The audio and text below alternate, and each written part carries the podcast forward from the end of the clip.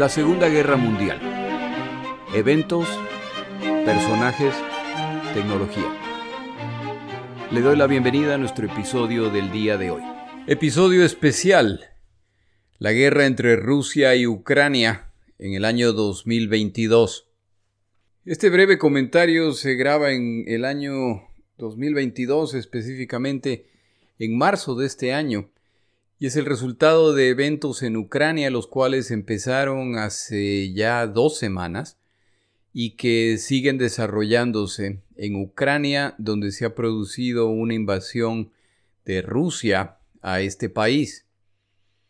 Mi intención es simplemente dar una opinión. Ha habido personas que en mis cuentas de Twitter y de Facebook han solicitado que diera una opinión yo la hago no como un experto en política internacional ni nada por el estilo, simplemente desde el punto de vista de, mi tema favorito de investigación o mi tema favorito histórico, que es la Segunda Guerra Mundial. Yo doy una opinión en ese contexto específicamente. Y me refiero al hecho de que en mis cuentas de Twitter y de Facebook yo puse ahí algunos comentarios en que hablaba de las similitudes, las diferencias y las expectativas entre lo que está sucediendo en este momento en Europa y lo que ocurrió en Europa en 1939 a 1945. Yo puse esos comentarios y por supuesto hubieron personas que no estuvieron de acuerdo. Lo que grabo el día de hoy es una respuesta a algunos de esos puntos mencionados y nuevamente mi opinión. Lo primero para mencionar es por supuesto cuál es el objetivo de Rusia y eso pues nada mejor que las palabras del señor Putin, quien ha expresado cuál es el objetivo de la misión rusa en Ucrania. De acuerdo al señor Putin, básicamente el motivo de esta invasión es desarmar a Ucrania y desnazificar a Ucrania suenan como objetivos muy sencillos, pero en realidad son tremendamente complicados. ¿Qué significa desarmar a Ucrania? ¿Significa esto atacar las posiciones ucranianas cerca de la frontera con Rusia? No, ese no es el caso, ya que han entrado y en este momento, de acuerdo a los tres puntos de ataque, están muy adentrados en el país y el avance continúa. Entonces, ¿qué significa desarmar a Ucrania? Significa derrotar a todo el ejército ucraniano en todas las partes del país, eso entonces más bien es una invasión total del país. Ponerlo como un objetivo de desarmar a Ucrania y más tarde aclarar que no tiene que ver con civiles o que no tiene nada que ver con la población no involucrada en temas militares, suena como un intento de describir esta invasión como algo benigno, pero sin una explicación eso simplemente podría significar una invasión total del país. El otro punto objetivo, de acuerdo al señor Putin, es que están ahí para desnazificar a Ucrania. ¿Qué caramba significa eso? Yo creo que en realidad lo que eso quiere decir es que van ahí para derrocar al gobierno ucraniano. Me imagino que ese es el tipo de individuos que les preocupa si es que de verdad creen que son nazis. Yo mencionaba en mi página que el presidente ucraniano es judío y por lo tanto el señor no es necesariamente material apetecido por los nazis. Y alguien me respondía y me decía que el hecho de que el presidente sea judío no tiene nada que ver con la situación. Y me invitaba a esta persona a buscar los nombres de unos cuantos grupos nazis que existen en Ucrania un par de comentarios respecto a eso. El primero, que el hecho de que el Señor sea judío sí tiene peso. Las decisiones que uno toma se basan desde lo que uno cree, desde los valores, de los principios que uno toma. Entonces decir que ser judío y ser nazi son compatibles me parece simplemente forzarlo un poco. Y lo otro, respecto a los grupos nazis en Ucrania, seguro que los hay. Seguro que hay grupos neonazis en Ucrania. Yo creo que se puede afirmar que los hay en Polonia, que los hay en Lituania, que los hay en Francia, que los hay en Alemania, que los hay en Inglaterra. Pero si Rusia se va a tomar ahora las atribuciones de ir a otras naciones a desnazificarlas, entonces creo que buena parte de Europa debería esperar invasiones en este momento. Aquí hago una aclaración que es importante. Por supuesto, no estoy sugiriendo que naciones como Francia o Lituania o Polonia son neonazis. No estoy diciendo eso, simplemente afirmo que es razonable pensar que dentro de estas naciones existen este tipo de grupos. En otras palabras, los argumentos utilizados por el señor eh, Putin y su cúpula carecen de claridad respecto a qué es lo que están intentando hacer ahí. Estos comentarios, lo repito, son el resultado de lo que yo puse en mi página de Twitter y de Facebook. Y lo que yo puse fue una lista de las similitudes entre la Segunda Guerra Mundial y el día de hoy. Una de las similitudes que yo mencionaba es que en 1938, por ejemplo, Alemania, con la excusa de que debe proteger a ciudadanos alemanes o ciudadanos de otras naciones de ascendencia alemana, hay una justificación para tomarse Austria. Ese mismo año, Hitler decide que las zonas de los Sudetes en Checoslovaquia, que tenía una alta población alemana, debe ser protegida por Alemania. Y en ese caso la comunidad internacional, principalmente británicos y franceses, ven la que se viene y organizan una conferencia en Múnich en la cual se reúnen para hablar de esto y en un hecho vergonzoso, a Hitler se le entrega las zonas de los Sudetes sin siquiera el acuerdo de los checoslovacos y todo esto para calmar a Hitler. Porque Hitler entendía que la necesidad en su imaginación de proteger a esta gente le permitía ingresar a estas naciones. En el año 2014, Rusia, que debe proteger a los ciudadanos simpatizantes rusos en Crimea, invaden Crimea con la indiferencia del mundo. No es que nadie dijo nada, es que al final igual la invadieron e igual se la quedaron. En 1941 Alemania declara que deben ingresar a la Unión Soviética para liberar al mundo de los judaizados bolcheviques, que son una peste en Europa. En el año 2022, el señor Putin concluye que debe ingresar a Ucrania para eliminar a los neonazis. En 1939, Hitler declara que Alemania es una víctima de la comunidad internacional y que a la larga la única nación que puede defender a Alemania es Alemania. Por lo tanto, invaden. En el año 2022, Rusia declara que es una víctima de la comunidad internacional Nadie cuidará de los intereses de Rusia como Rusia, por lo tanto invade. En 1939 Hitler consigue que como parte de su invasión, un vecino de Polonia traicione a Polonia y participe en la invasión. En el 2022, los rusos han convencido a uno de los vecinos de Ucrania para que permitan utilizar su territorio como punto de lanzamiento de parte de este ataque. Hay algunas diferencias entre 1939 y el día de hoy.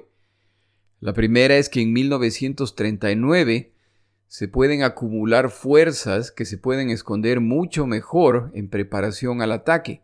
Esconderlas me refiero al mundo, al resto del planeta, que no sabe lo que está sucediendo. Por lo tanto, cuando finalmente se lanza las invasiones, sea de Polonia, sea del oeste de Europa, sea de la Unión Soviética, el nivel de sorpresa alcanzado es muy alto. En el año 2022 esto es muy difícil de lograr.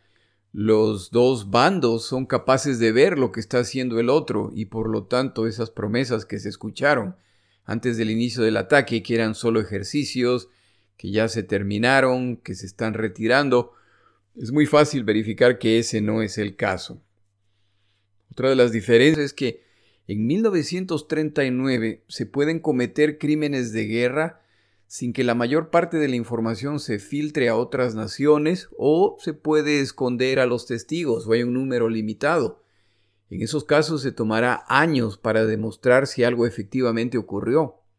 En el año 2022, con casi cada ser humano en este planeta cargando una cámara de video capaz de publicar lo grabado globalmente en apenas segundos, es muy difícil esconder eventos y si en cierto momento se van a investigar esos eventos, el nivel de evidencia seguramente será abundante. En 1940, tras ocho meses de lo que se conoció como la Guerra Farsante, en que algunas naciones amenazan a Alemania, el resto de las naciones se dedican a hacer promesas de neutralidad que buscan evitar la molestia de Hitler. En el año 2022, luego de la agresión rusa a Ucrania, se ha producido una reacción casi sin precedentes en que la comunidad de naciones, incluyendo naciones históricamente neutrales, toman posiciones claramente contra Rusia que impactarán principalmente en el lado económico. Las sanciones que se han implementado son sanciones tremendamente duras.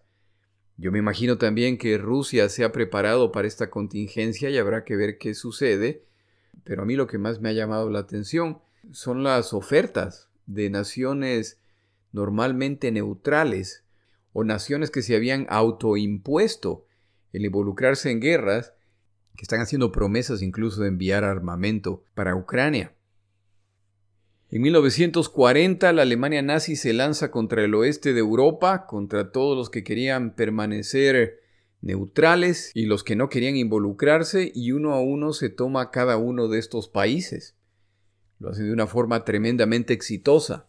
La diferencia en el año 2022 es la existencia de la OTAN lo que hace que expandir el conflicto hacia el oeste de Europa por la definición de este mismo organismo, el ataque a uno es un ataque contra todos. Y eso podría tener resultados desastrosos en cuanto a la escalada de esta guerra que está ocurriendo. El otro tema que es diferente tiene que ver con el impacto de iniciar una guerra. El impacto de la Alemania nazi iniciando una guerra en 1939 era una guerra continental. Resultó ser mucho peor que eso. En el año 2022 no es descabellado imaginar que una escalada de este conflicto podría resultar en una guerra nuclear, en una guerra atómica, lo que resultaría en destrucción sin precedentes en la historia de la humanidad, si es que se generaliza en Europa, o incluso podría terminar en la destrucción de la humanidad. Esa es una diferencia gigantesca con lo que ocurría hace 80 años y lo que podría ocurrir el día de hoy. Otra de las diferencias tiene que ver en que la guerra en el año 2022 es muy distinta a la de hace 80 años. Hasta este momento no han jugado papel significativo ataques cibernéticos. Este tipo de guerra en el conflicto actual es fundamental ya que a través de ataques cibernéticos se pueden causar daños muy serios a la infraestructura del oponente. Y sin embargo, hasta este momento parece que este tipo de guerra no ha jugado un papel lo suficientemente claro para que alguno de los dos bandos reporte sus éxitos respecto a esto. ¿Qué papel jugarán estos ataques cibernéticos? ¿Qué papel jugarán a medida que uno de los dos lados, si se va sintiendo desesperado respecto a los resultados que está alcanzando, deciden utilizar esto. Eso puede tener consecuencias gravísimas. Cuando yo ponía los comentarios en mi página de Twitter y de Facebook, obviamente hubo gente que respondió y hubo gente a la que lo dicho no les pareció. En particular, una de las personas que, que me sigue en Twitter decía que las diferencias son gigantescas el objetivo de Rusia no es el exterminio de la población ucraniana y que ese era el objetivo de los alemanes. Y la respuesta es que sí, que efectivamente esa es una diferencia grande. Esta persona decía que en todo caso esta invasión rusa es más parecida a la invasión soviética de Polonia o la guerra con Finlandia en la Segunda Guerra Mundial.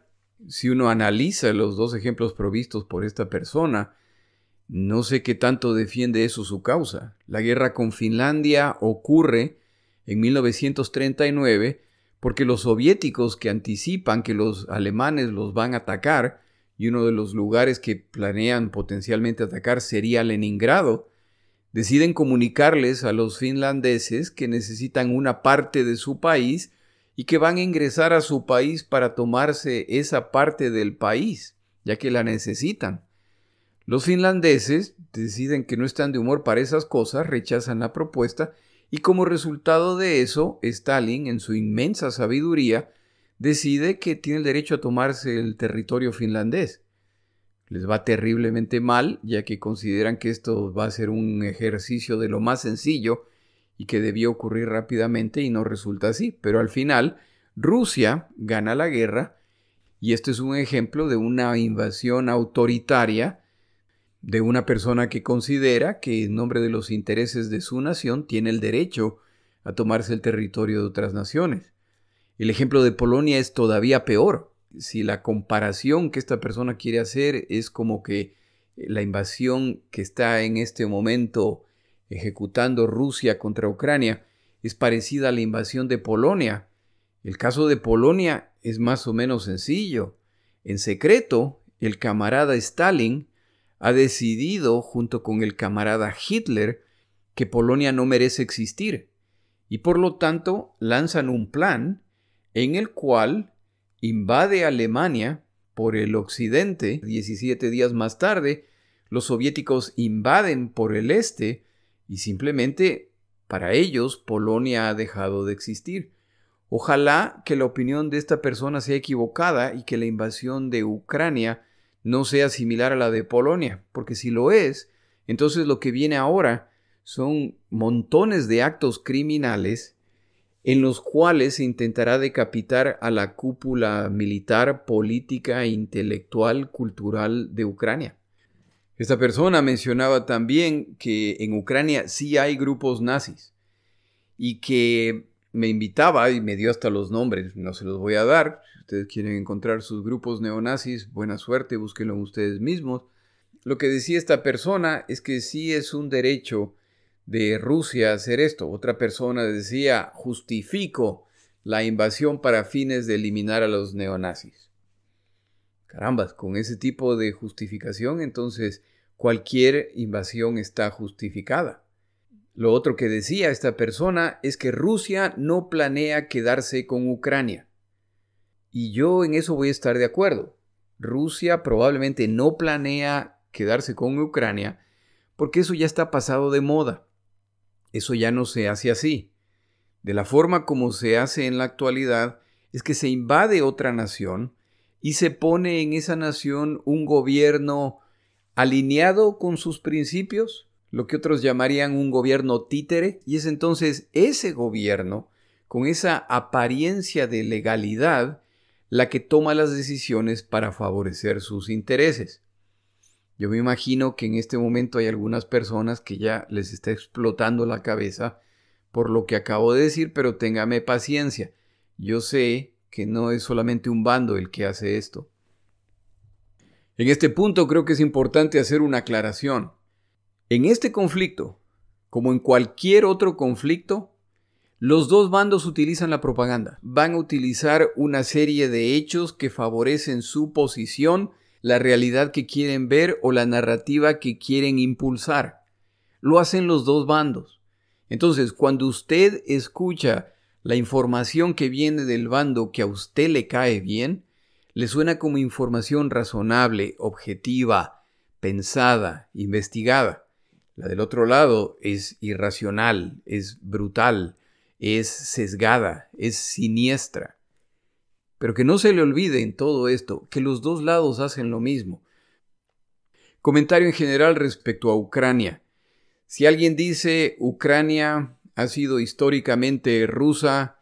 Si alguien dice Ucrania históricamente fue parte de la Unión Soviética, si alguien dice Ucrania es una nación independiente, los tres que hacen estas afirmaciones están en lo correcto y usted puede justificar su punto si es que retrocede tanto como usted quiere retroceder. En otras palabras, eh, Ucrania es una nación independiente. Ese es un hecho. Ucrania es una nación independiente desde 1991, cuando este bloque de naciones llamado la Unión de Repúblicas Socialistas Soviéticas colapsó, no como resultado de una guerra, no como resultado de una invasión extranjera, no como resultado de una violenta guerra civil interna, como resultado de que a estas naciones se les dio la oportunidad de democráticamente escoger qué es lo que quieren hacer, y Ucrania, como tantas otras naciones, eligieron abandonar la Unión de Repúblicas Socialistas Soviéticas. Entonces, Ucrania es una nación independiente desde 1991 como resultado de un proceso en que la mayor parte de la gente de Ucrania, como la de tantas otras naciones, decidieron separarse definitivamente de este imperio soviético que se había creado. Pero si usted retrocede, Ucrania era parte de la Unión de Repúblicas Socialistas Soviéticas. De hecho, cuando yo regrese en mi podcast a hablar de la guerra en Europa, estaremos hablando de combates en Ucrania, como en tantos otros lugares, específicamente una ciudad llamada Kharkov, que ahora veo que en ucraniano es Kharkiv. Esta es una ciudad ucraniana en la que cuando regresemos a Europa veremos que se sigue peleando y eso es una ciudad que sufrió muchísimo como resultado de que la capturó un bando, luego la perdió, luego la recapturó. ¿Quién diría que en el 2022 esa ciudad esté sufriendo un asedio más, esta vez de parte de los rusos? Pero Ucrania sí fue parte de la Unión Soviética. Entonces, si alguien tiene las nostalgias de la época soviética, entonces sí, ahí está la evidencia, era parte de esto si hay quien tiene la nostalgia de que Ucrania era parte del imperio ruso, debe entonces retroceder hasta antes de la Primera Guerra Mundial y usted va a ver que sí, que Ucrania históricamente ha sido parte de este imperio ruso que existía antes de la revolución comunista. Pero ese argumento en realidad no sirve de nada, porque si usted va a tomar eso como la razón por la cual la invasión actual está justificada, entonces, eso se puede aplicar a múltiples regiones, incluso a múltiples naciones de Europa, que en su momento fueron parte de otra nación, y si alguien va a reclamar cosas en nombre de eso, entonces todo vale. El último comentario que yo quisiera mencionar respecto a esta persona que me sigue en Twitter, esta persona decía que algo en lo que sí se parece la invasión rusa a la invasión alemana es la traición de los países occidentales a Ucrania y a Polonia. Supongo que se refiere a la invasión de la Alemania nazi a Polonia en 1939, y se refiere a la actitud de los países occidentales como una traición a Polonia. Y yo estoy de acuerdo. A Polonia la invaden los nazis a pesar de tener un convenio con franceses y británicos que supuestamente los van a defender y cuando llegó el momento de defenderlos, no hicieron absolutamente nada. Entonces el punto de esta persona es que el parecido está en la traición de los países occidentales a Polonia. Ese argumento es un argumento muy similar al que yo escucho por todo lado muchas veces cuando se trata del tema de la Segunda Guerra Mundial.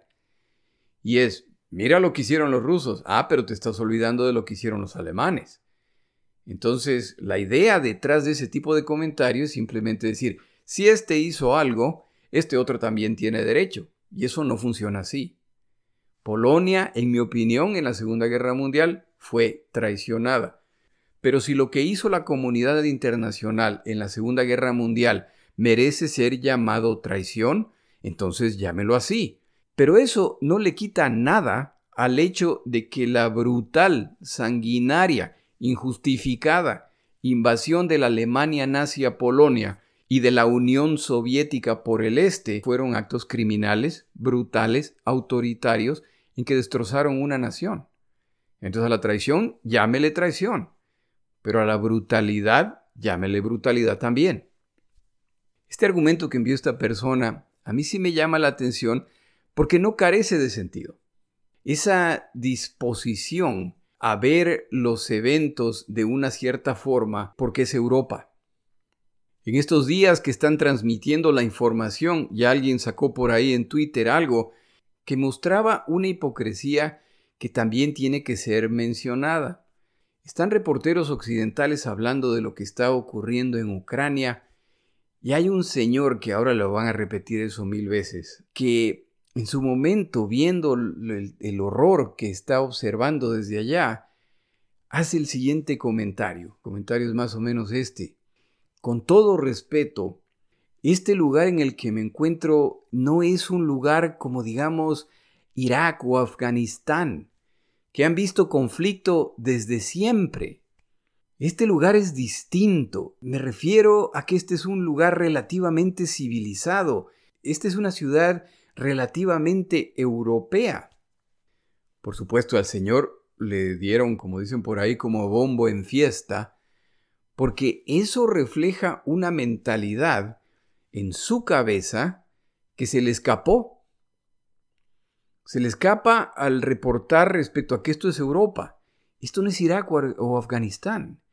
Yo escuchaba a otra mujer que hablaba por ahí que decía, la gente no debe olvidarse que estos, los ucranianos, son como nosotros, tienen Netflix, son gente que va a la cafetería de la esquina a tomarse un café, es como que nos están atacando a nosotros. Es nuevamente esa mentalidad del nosotros y el ellos. Otro más que encontré por ahí, alguien hablaba de los refugiados y decía que estos grupos que están saliendo aquí, a diferencia de los refugiados del este de Europa o de lo que está sucediendo en el medio oeste, estas víctimas son blancos, cristianos, son clase media, son rubios, son de ojos azules. Estas son palabras literales de lo que decía esta persona. Y creo que al hablar de este tema es necesario hablar también del otro lado de esta situación, del lado que nosotros, y me atrevo a decir nosotros refiriéndome al mundo occidental, ya que yo vivo en lo que se denomina la parte occidental del planeta, dudo que los orientales me acepten, por lo tanto, hablo de esto. Y hay cosas que aquí como occidentales también tenemos que tener en cuenta.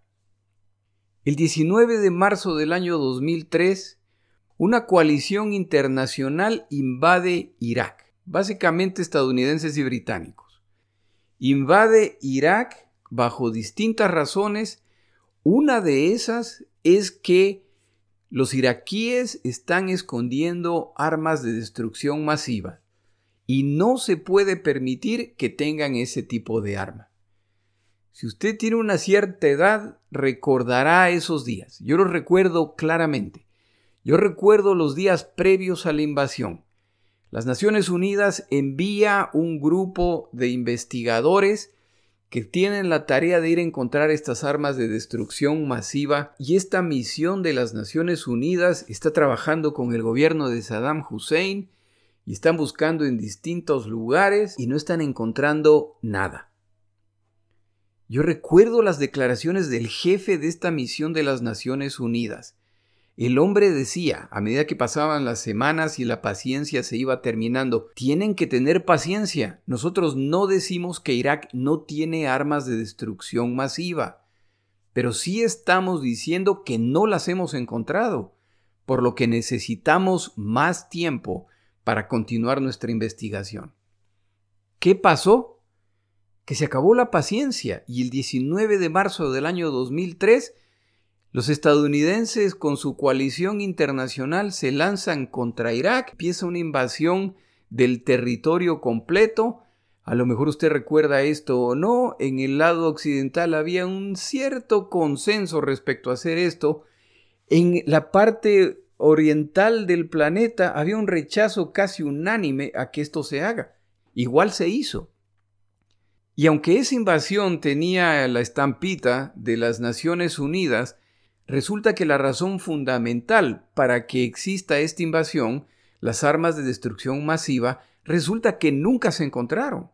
El argumento fundamental nunca se justificó. Y entonces, ¿qué pasa el momento que se concluye que la razón para esa guerra resultó ser injustificada. ¿Qué pasa en ese momento? ¿Qué tipo de reparación requieren los iraquíes? ¿Requieren otro tipo de naciones cuando eso no estaba justificado? Lo que pasó fue que se dijo, en pocas palabras, que en todo caso el señor Hussein era un individuo muy peligroso y que el mundo está mejor removiéndolo. En otras palabras, el argumento dado falló y el momento que falló, pues qué pena, falló. ¿Qué tan distinto es eso de lo que está sucediendo en este momento en Europa? Pero el señor Putin, si viera ese tipo de situación, lo que debió concluir es que no debía hacer lo que estaba haciendo ahora. Y regreso a un punto que yo he mencionado antes. Ojalá que lo que yo estoy diciendo a usted no le suene como que yo estoy diciendo que lo que está haciendo Rusia está bien o está justificado. Mi punto es exactamente lo opuesto. No está justificado. Porque regresamos a ese argumento que se repite tanto en estos tiempos en que ya hemos dejado de conversar y simplemente es, mira qué salvajes los rusos lo que han hecho. Y la respuesta, pero no viste lo que hicieron los gringos y no viste lo que hicieron estos de acá. Ese argumento simplemente lo que quiere decir es que la justificación del uno es la justificación del otro. Y que en realidad no se puede oponer uno a nadie en nombre de precedentes. Si eso es así, entonces regrese a la Primera Guerra Mundial, a la Segunda Guerra Mundial, a la colonización de Asia, váyase a todos estos puntos y lo único que puede concluir es que todo el mundo tiene derecho a hacerlo todo porque simplemente en el pasado o les hicieron algo o alguien más le hizo algo a otra nación. Ese argumento simplemente lo que significa es que todo va. Ese por supuesto no es mi argumento aquí. Pero si el señor Putin toma como ejemplo la invasión de Irak en el año 2003, ahí hay causas de aprendizaje las que usted quiera. La invasión de Irak arranca el 19 de marzo del 2003. Para el primero de mayo del 2003, es decir, en apenas seis semanas, el señor George Bush, disfrazado de piloto, aparece en un portaaviones estadounidense en que la parte de atrás hay un letrero gigantesco que dice Mission Accomplished. Misión cumplida. Ocho años más tarde seguían intentando ver cómo salen de Irak, porque la misión no estuvo ni cumplida, y también tenían que entender que el hecho de que a los iraquíes no les guste Saddam Hussein no quiere decir que a los iraquíes les gustan los estadounidenses. Y tras ocho años de estar en eso, en el 2011 sacan las tropas sin en realidad poder desconectarse ya que tuvieron que permanecer en Irak para tratar de tener algo de estabilidad. Decenas de miles de millones de dólares más tarde, decenas de miles de iraquíes muertos más tarde, miles de combatientes estadounidenses muertos más tarde, no saben cómo encontrar la puerta para salir de ahí. Pero que tampoco se le olvide que la invasión de Irak es la segunda invasión que ocurre en esos días. La primera invasión que ocurrió fue la invasión de Afganistán porque Osama bin Laden ahí es donde tenía sus campos de entrenamiento, desde ahí salieron los que atacaron las torres gemelas, en fin, la justificación es hay que invadir Afganistán. Una coalición internacional, estadounidenses y británicos principalmente, invaden Afganistán. Miles de millones de dólares más tarde, miles de ciudadanos afganos muertos más tarde, miles de combatientes estadounidenses muertos más tarde, yo lo animo que si no sabe la respuesta a eso, vaya al Internet. Vea quiénes estaban en el poder en Afganistán antes de que se iniciara la invasión internacional. Vaya nuevamente al Internet y vea quién está a cargo de Afganistán el día de hoy, luego de la invasión a Afganistán, que terminó el año pasado de una forma apresurada, en que a los ganadores les dieron plazos muy estrechos para que se retiren de ese país. Lo digo una vez más, por favor, no escuchen lo que estoy diciendo, que lo que está haciendo Rusia es correcto por favor escuche que estos abusos no son exclusivos de Rusia.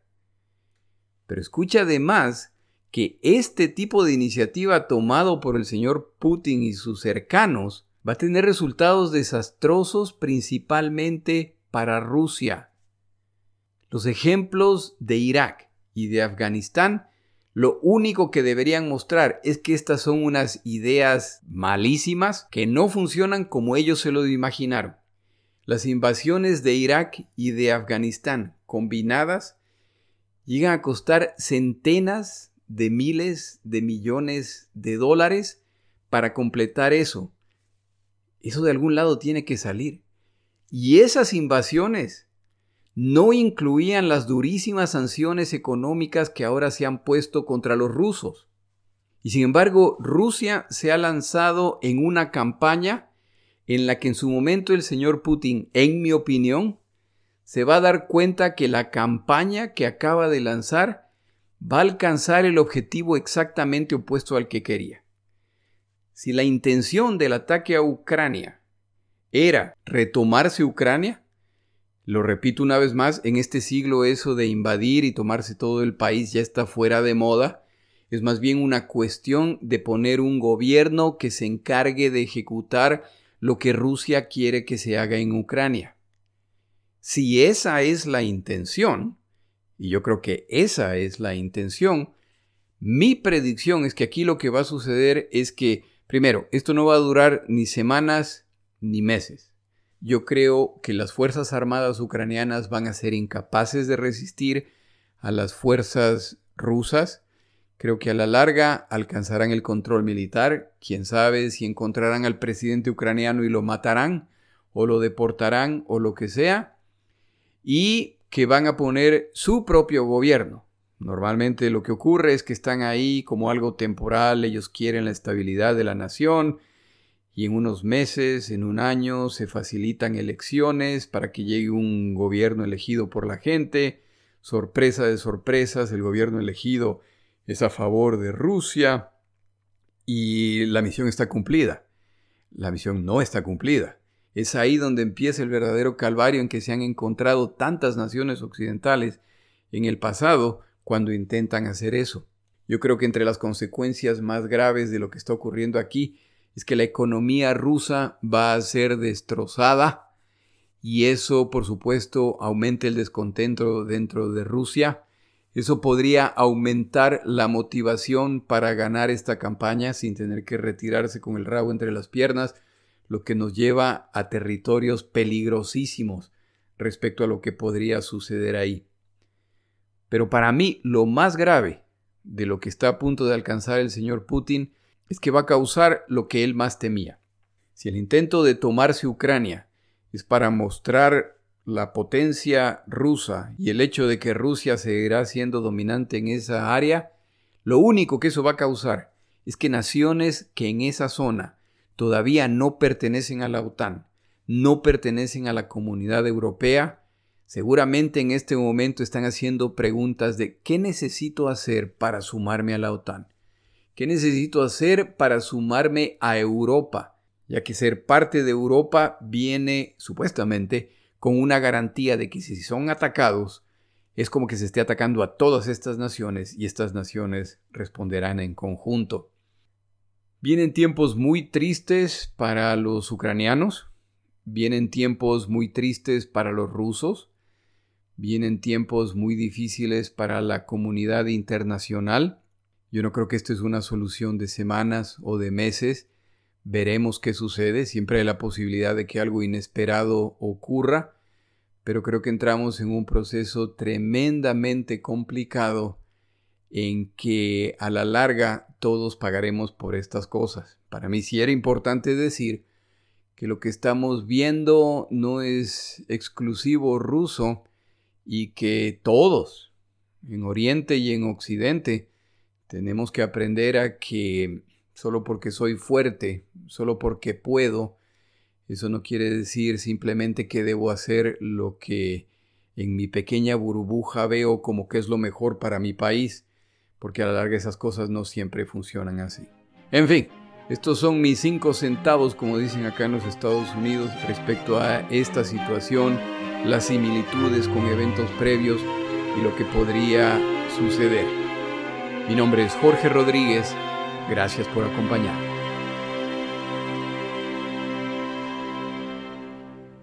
Para información adicional respecto a este episodio, las notas de este podcast que incluyen la narración de este episodio, así como acceso a resúmenes, videos, documentales y materiales adicionales gratuitos disponibles en el Internet, por favor vaya a Amazon y busque el libro La Segunda Guerra Mundial, Eventos, Personajes, Tecnología. Al comprar estas notas me ayuda y me apoya financieramente. Puede encontrar información adicional en mi página web la segunda gm.com. Muchas gracias.